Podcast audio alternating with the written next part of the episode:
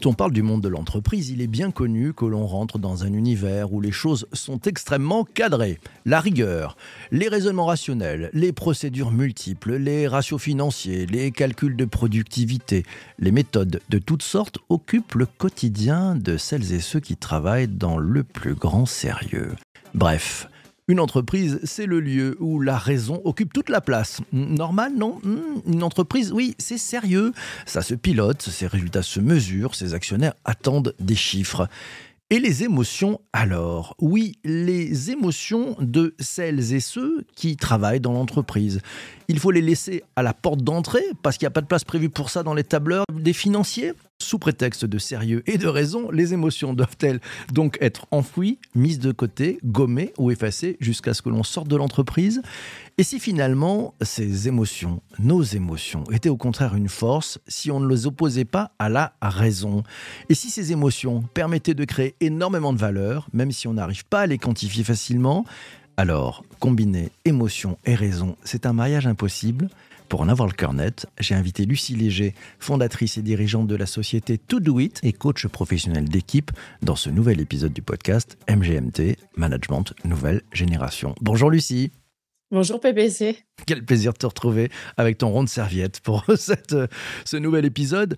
Euh, le sujet émotion et raison, un mariage impossible. Euh, est-ce que tu peux nous expliquer pourquoi ce sujet? Parce que, en fait, un mariage impossible, ce que j'observe souvent dans les, entreprises, c'est effectivement une opposition entre, et comme tu l'as fait dans ton introduction, une opposition entre la raison et les émotions, une opposition finalement un peu dans cette, cette idée, hein, cette idée reçue qui traîne, comme s'il y avait un cerveau droit et un cerveau gauche. Et donc, je trouve ça super intéressant parce qu'on a voulu les mettre à l'opposé, on a voulu rendre les choses binaires, simplistes, polarisées, comme souvent. C'est donc un neuromythe, hein. ça y est, hein, les nouvelles études nous montrent, il y a des nouvelles études qui sont sorties d'ailleurs cet été, qui montrent la localisation de, des émotions. Et donc, ce n'est absolument pas une question de cerveau gauche, cerveau droit. Donc, fini l'opposition, hein. c'est-à-dire il va falloir maintenant, et les neuroscientifiques sont hyper heureux des nouvelles recherches qu'ils ont fait là. Les émotions, c'est des ingrédients très différents, des ingrédients très spécifiques, euh, très complexes à la fois sur des processus cognitifs, affectifs, perceptifs. Donc non, nous n'arrivons pas à, localiser précisément les émotions. En tout cas, c'est une recherche qui est passionnante. Et donc en fait, il n'y a pas deux cerveaux en parallèle, il y a un seul cerveau et qui, marche sur ces deux jambes. Mmh. Euh, depuis, depuis des siècles, euh, cette question de l'équilibre entre l'émotion et, la raison, c'est un sujet de débat très intense. Tu le disais un tout petit peu dans, tes premiers propos, dans tes propos préliminaires. Euh, pourquoi c'est aussi intense ce débat entre euh, cet équilibre émotion et raison?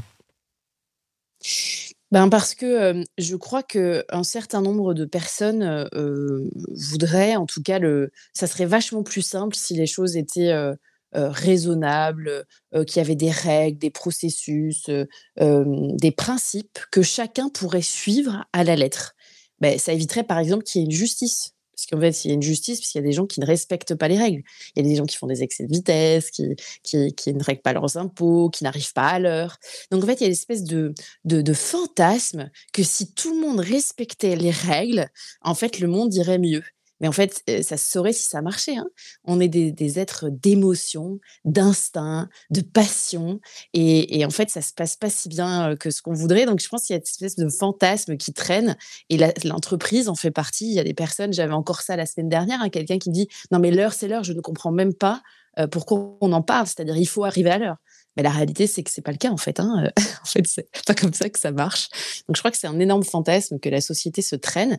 Et puis parce que, en fait, les émotions, c'est quelque chose de très individuel, euh, de très variable, euh, de très intense parfois. Et comme euh, on est très maladroit, que c'est, chacun est différent par rapport à ça et que les émotions sont très variables, il y a une grande part de bah, de choses non reproductibles aussi. Et je crois que ça rejoint encore, peut-être je fais une obsession, hein, mais le sujet aussi de la domination, c'est-à-dire obéir, c'est respecter le cadre et les règles. Et je crois qu'en fait, bah non, pas du tout. Les émotions, c'est tout sauf ça en fait. Hein. Mmh. Alors, si on arrive à faire ce mariage entre les deux, parce que je pense que c'est pas en les séparant, tu le disais tout à l'heure, il faut arriver à les inclure. Qu'est-ce qu'on peut gagner? Qu'est-ce qu'on peut découvrir déjà? Eh bien, je crois que mieux, mieux penser, c'est mieux ressentir. Et alors, j'ose hein, ce matin, mais Descartes disait je pense, donc je suis. Et donc, moi, je, pense que ça serait intéressant d'ajouter je pense et je ressens, donc je suis. C'est-à-dire que c'est les deux, quand les deux sont alignés, que ça fonctionne. et les deux marchent bien séparément aussi, hein, parfois. C'est-à-dire, tu vois, par exemple, des fois, tu ressens une émotion et tu écoutes ton instinct. La raison, des fois, il y a certains exemples précis hein, où la raison n'a pas lieu d'être. Hein. C'est-à-dire que nous sommes des animaux. Nous avons ça en commun. Nous avons un mécanisme de, réaction grossier, rapide.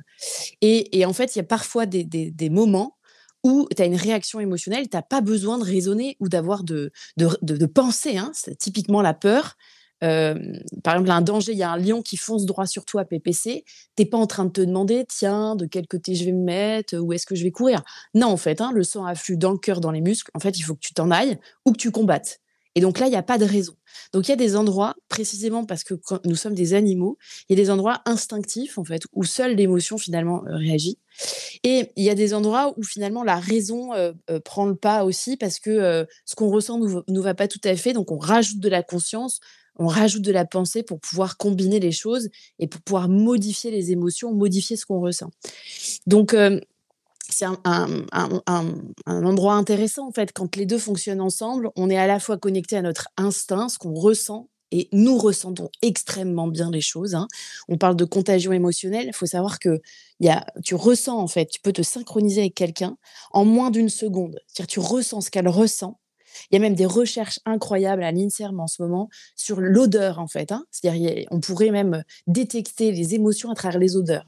Donc, c'est-à-dire que tout ça, c'est dans un truc qui nous échappe pour le moment à plein d'endroits différents. Mais donc, les émotions, elles parlent pour nous, notre corps parle pour nous, elles existent déjà. Et donc, ne pas en prendre conscience, c'est comme si euh, on, marchait avec une seule jambe, en fait. Les deux ensemble sont faits pour fonctionner ensemble. C'est la particularité de l'humain. Et donc, en fait, ne pas prendre compte de ses émotions ou n'être que dans le côté raisonnable, c'est quasiment s'affranchir euh, d'une grosse partie de notre pouvoir, en fait, de synchroniser, d'être en empathie, de comprendre, de motiver, de motiver les gens et de les mobiliser. Tu, rencontres pas mal d'entreprises dans, tes activités de, conseil, de, coaching, hein, d'équipe. Euh, est-ce que tu sens qu'il y, a, un, mouvement qui est en train de s'opérer Tout d'un coup, les, ben, gens très très raisonnables se disent tiens, euh, parce qu'on est raisonnable, il y a des choses très intéressantes à aller chercher dans les émotions. Tu sens que ça bouge ou c'est encore trop long? Non, mais en fait, rien n'est trop long, c'est l'intention qu'on a et finalement, ça se passe, oui, parce qu'on a de plus en plus, de demandes de travailler ça.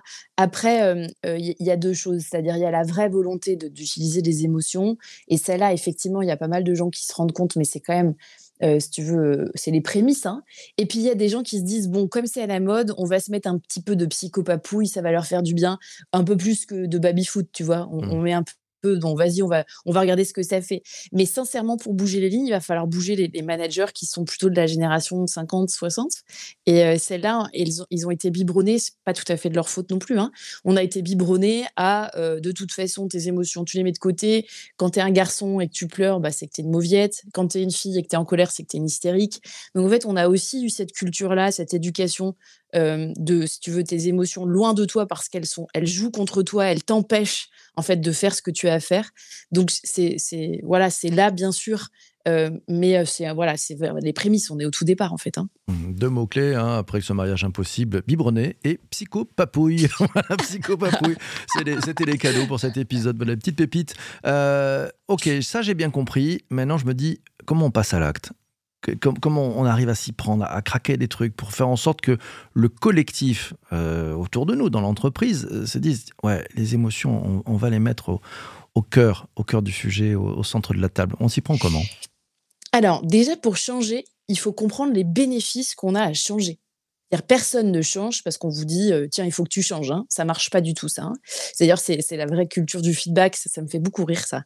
Euh, donc c'est pas parce que tu dis à quelqu'un qu'il faut qu'il change qu'il va changer. Donc pour pouvoir comprendre en quoi c'est intéressant les émotions, faut le vivre en fait. Il hein. faut comprendre les bénéfices à, pouvoir euh, bah, ressentir ce truc-là et à voir qu'en fait c'est mieux pour soi. Donc faut l'essayer. Et alors vous allez dire que je suis un peu peut-être obsessionnelle, mais c'est toujours le même outil, hein, c'est toujours le même sujet.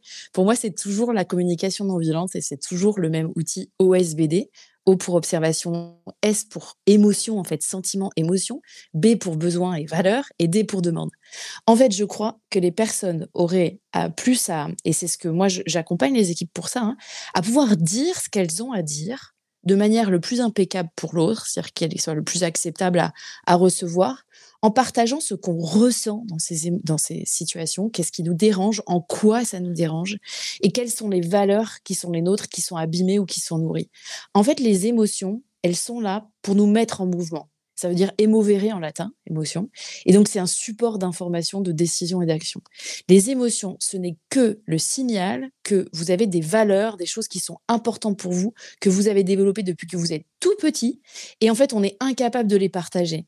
Et pourtant, en fait, c'est ça qui fait avancer les collectifs. Parce que en fait, les vérités, la raison, d'ailleurs, qui a raison, qui détient la vérité, c'est vachement intéressant. La raison, c'est un jugement porté sur les choses donc, c'est hyper intéressant de pouvoir se dire qui a raison. tu as raison selon ton propre point de vue, selon les codes, les règles, l'éducation que tu as eue. Mais en fait, dire ce qu'on a à dire, partager ses valeurs, c'est aussi accepter un peu mieux l'autre et accepter qu'il est différent et que au-delà du cadre, de la société, des règles qu'on a identifiées, nous avons tous des, des, sensations, nous vivons tous les choses de manière différente parce que nous avons des valeurs différentes. Et donc, le premier pas, c'est de parler, d'exprimer ce qu'on ressent et ne pas les enfouir en nous. Parce que dans ce mélodramatique euh, euh, metteur en scène que nous avons dans notre petite tête là, celui qui nous raconte des histoires, qui fantasme, qui raconte des, en fait, dans notre tête, il y a plein de choses qui se passent. Et donc, moi, la première chose, j'ai envie de dire, arrêtez de vous raconter des histoires, de vous monter le bourrichon contre les uns les autres et dites ce que vous avez à dire en partageant vos émotions. C'est la première chose que je ferais. Et c'est celle que vraiment j'accompagne les équipes à, partager ça. C'est très, très clair. Je prends la question de Fabrice. Il te dit comme euh, l'envie et le désir sont parfois source de frustration et de déception, comment éviter euh, le dérapage vers euh, l'agressivité? Ah! Eh ben, euh, confère, euh, le podcast sur les cons, Fabrice, que j'ai fait il y a six semaines. En fait, l'agressivité, en fait, si tu arrives à réguler si on arrive à réguler nos émotions parce qu'on est on n'est pas très, très, très fort, hein. on a du mal à piloter nos émotions, c'est normal parce qu'on n'a pas du tout été habitué. Il faut juste savoir que les jeunes générations sont vachement plus habituées. Hein. C'est-à-dire mon, mes enfants, hein, 3 et 7 ans, savent parfaitement nommer ses émotions et celui qui a 7 ans commence vraiment sérieusement à bien les réguler. C'est-à-dire mieux que des adultes, hein, donc c'est quand même assez flippant. Donc je crois qu'il y a aussi une question de moment, c'est-à-dire partager ce qu'on ressent, pour éviter euh, l'agressivité, les montées en parce que je pense souvent à la colère. Hein. Euh, la colère, il y a un temps pour tout, surtout cette émotion-là. C'est-à-dire que c'est intéressant de faire les choses aussi à froid, de pouvoir réguler à distance. quand l'intensité émotionnelle est finalement la plus faible, en tout cas, il reste une irritation, un agacement, mais qu'on n'est pas en colère. donc, c'est super intéressant de, de pouvoir partager ce qu'on ressent avec, avec intensité modérée en fait, c'est ça l'idée. Je ne sais pas si ça répond à la question de Fabrice, mais. Bah, je crois que ça répond à la question de Fabrice. Euh, j'en prends une autre, c'est celle de, Charles qui te dit quel est le, bon dosage pour que le partage du ressenti ne se transforme pas en, session psy? Ah, alors déjà ça, ça parle que de que de toi, Charles. C'est-à-dire, euh, euh, c'est la peur en fait. C'est la peur de se dire si j'ouvre ce truc-là, mais où est-ce que je vais aller? Le sujet, c'est de pouvoir aussi être authentique et congruent. souvent j'ai ça dans les équipes. On veut les emmener quelque part, mais surtout on veut pas passer, on veut pas passer de temps à régler, euh, voilà, un peu purger le passé, purger les trucs, les désaccords, les trucs qui sont coincés, quoi. Mais ça, c'est un fantasme aussi, hein. c'est-à-dire qu'on ne peut pas avancer si on n'a pas réglé ce qui se passe sur l'instant. Donc en fait, c'est pour ça, et je, comprends hein, ça, j'ai beaucoup, beaucoup de demandes sur ce truc-là, c'est d'affronter le fait de sa propre peur, de se dire j'espère que ça va pas se mettre en, en séance de psy parce que c'est pas le sujet de l'entreprise. Le sujet de l'entreprise, c'est d'avoir des gens qui sont intéressés, motivés, qui ont envie de donner à la mesure de ce qu'ils peuvent donner aussi. C'est-à-dire, euh, il y a aussi le culte de la performance qui n'est pas fait pour tout le monde. Et puis que les gens se sentent bien, en fait, alignés. Pour ça, euh, en fait, moi, c'est ce que j'appelle la congruence, c'est-à-dire euh, être aligné entre ses pensées, son corps, son cœur, c'est-à-dire que tout soit que tout soit hum, finalement aligné, parce que il y a vachement, c'est ça qui est aussi super intéressant, c'est que la rationalité, donc la raison, c'est les pensées, hein, et les pensées peuvent modifier aussi nos émotions, notre propre état interne. Et notre état interne modifie aussi notre pensée. C'est-à-dire, en fait, ça boucle. Hein, la raison et les émotions sont, comme une danse ensemble. Mais c'est intéressant parce que l'attention qu'on met sur les choses, sur ce qu'on ressent, les émotions, on peut modifier en fait ces émotions et son ressentir à travers le focus. C'est l'attention. C'est Christophe André qui, dit ça. Euh, c'est l'attention qu'on met sur les, émotions et ce qu'on ressent peut modifier notre propre état interne. Donc c'est hyper intéressant de pouvoir solder ces trucs-là, de dire ce qu'on a à dire pour pouvoir après travailler. Et moi, je suis vraiment pour des entreprises. Euh, c'est pas le club med, hein, une entreprise. Hein, c'est pas, on n'est pas là pour, euh, pour. Euh, enfin, il faut, il faut travailler, mais on peut le faire dans des bonnes conditions en acceptant les êtres humains, en les mettant à leur juste place aussi. Hein. donc c'est mieux en fait pour les entreprises. Eh ben, c'est parfait. Alors, je, propose, je profite aussi pour, euh, tiens, pour mettre euh, en avant Pauline qui, qui, nous a dit, elle conseille d'ailleurs, euh, et le corps peut insuffler aussi les émotions. Un excellent TEDx d'Ami que dit, c'est la psychologue, ça s'appelle Fake It Until You Make It. Je vous mettrai ça dans les liens de notes d'épisode. On prend la dernière question, Lucie, parce que le temps passe à une vitesse incroyable dans ce podcast. C'est la question de, de Jean-Emmanuel. Il te demande, l'émotion n'est-elle pas aussi un signal d'alerte face à des situations? Ah, mais c'est sûr, c'est sûr, mais c'est carrément ça. En fait, les émotions, c'est un côté instinctif, ça rejoint l'exemple hein, de, la peur, c'est-à-dire que quand vous ne sentez pas, c'est votre corps qui essaye de vous dire que c'est pas tout à fait le bon endroit, que peut-être même c'est la raison vous dit si si tu, peux y aller, hein, mais les émotions disent non non non non faut pas y aller. Donc surtout être connecté à ces émotions, c'est surtout être beaucoup plus intelligent. Hein. C'est hyper intéressant d'ailleurs de voir que par jour, on prend 35 000 décisions. 35 000 ouais, 35 000 décisions par jour. J'ai un participant l'autre jour qui s'amusait à les compter. il a arrêté au bout de, 500, mais il a eu quand même le, courage d'y aller. Donc, en fait, ces émotions, elles sont, euh, elles sont partout, en fait. Ces décisions sont partout et ces, ces émotions sont partout. Chaque décision est précédée d'une émotion. D'accord? Donc, ça veut dire que les émotions, et la question est, hyper intéressante. Les émotions, elles sont tout le temps là. C'est incontrôlable. Hein. On ne peut pas empêcher l'émergence d'une émotion, mais on est assez fou quand même. On a notre corps qui essaie de nous envoyer des signaux, pour nous donner des informations qui nous permettent d'être plus intelligents, d'être plus connectés à la réalité et plus s'adapter. Et nous, on dit non, non, mais on va mettre ça de côté. Et c'est quand même super dommage hein, parce que du coup, euh, c'est juste le signal d'un truc qui est un peu plus important que la raison en réalité. Donc pour moi, c'est déjà un mariage qui est, déjà consommé en réalité. C'est-à-dire qu'en fait, il est là. Et donc, euh, c'est la question, c'est d'agilité euh, que vous allez mettre dedans euh, et l'acceptation hein, qu'on a à se dire qu'en fait, ben, on a des émotions et que c'est intéressant de pouvoir les utiliser, les mieux, les mieux piloter. Mais en fait, j'ai deux bonnes nouvelles pour vous. Pour, pour, mmh. commencer cette semaine. Déjà, un, l'intelligence émotionnelle, ça se travaille, contrairement au QI. C'est-à-dire qu'il y a un test, hein, le test de quotient émotionnel qui s'appelle le QE Pro. Et en fait, on peut devenir plus intelligent émotionnellement c'est hyper intéressant, c'est une plasticité neuronale pour ça, donc ça c'est une super nouvelle. Et la deuxième, c'est comme on part au niveau zéro, euh, mode débrouille euh, chacun, bah en fait on peut que faire mieux. Et donc c'est génial. Du coup, il y a un énorme pas possible pour chacun. Ah ben moi j'ai fait un grand, un grand chemin aujourd'hui. Voilà, émotion et raison, un mariage impossible. Je crois que vous avez pas mal de billes. voilà, ramener des émotions dans votre entreprise. Un grand merci Lucie d'être passée ce matin. Merci à toi. Merci PPC. Eh ben oui, merci, beaucoup, merci à tous. Merci à toi aussi d'avoir écouté cet épisode du podcast jusqu'ici. MGMT, Management Nouvelle Génération. Voilà, partage-le, ouais, partage-le autour de toi, tu verras, il y a plein plein de choses à, faire découvrir aux gens que tu as de précis. Voilà, et puis prends, prends ces éléments-là parce que je pense que ça va t'aider si tu te trouves entre l'écorce et l'arbre dans l'entreprise. Il y a pas mal de choses pour prendre du recul. Profite donc de, de cette période euh, très sympathique pour pouvoir écouter ces épisodes. Je te dis à très bientôt. Surtout, surtout, ne lâche rien. À ciao, ciao.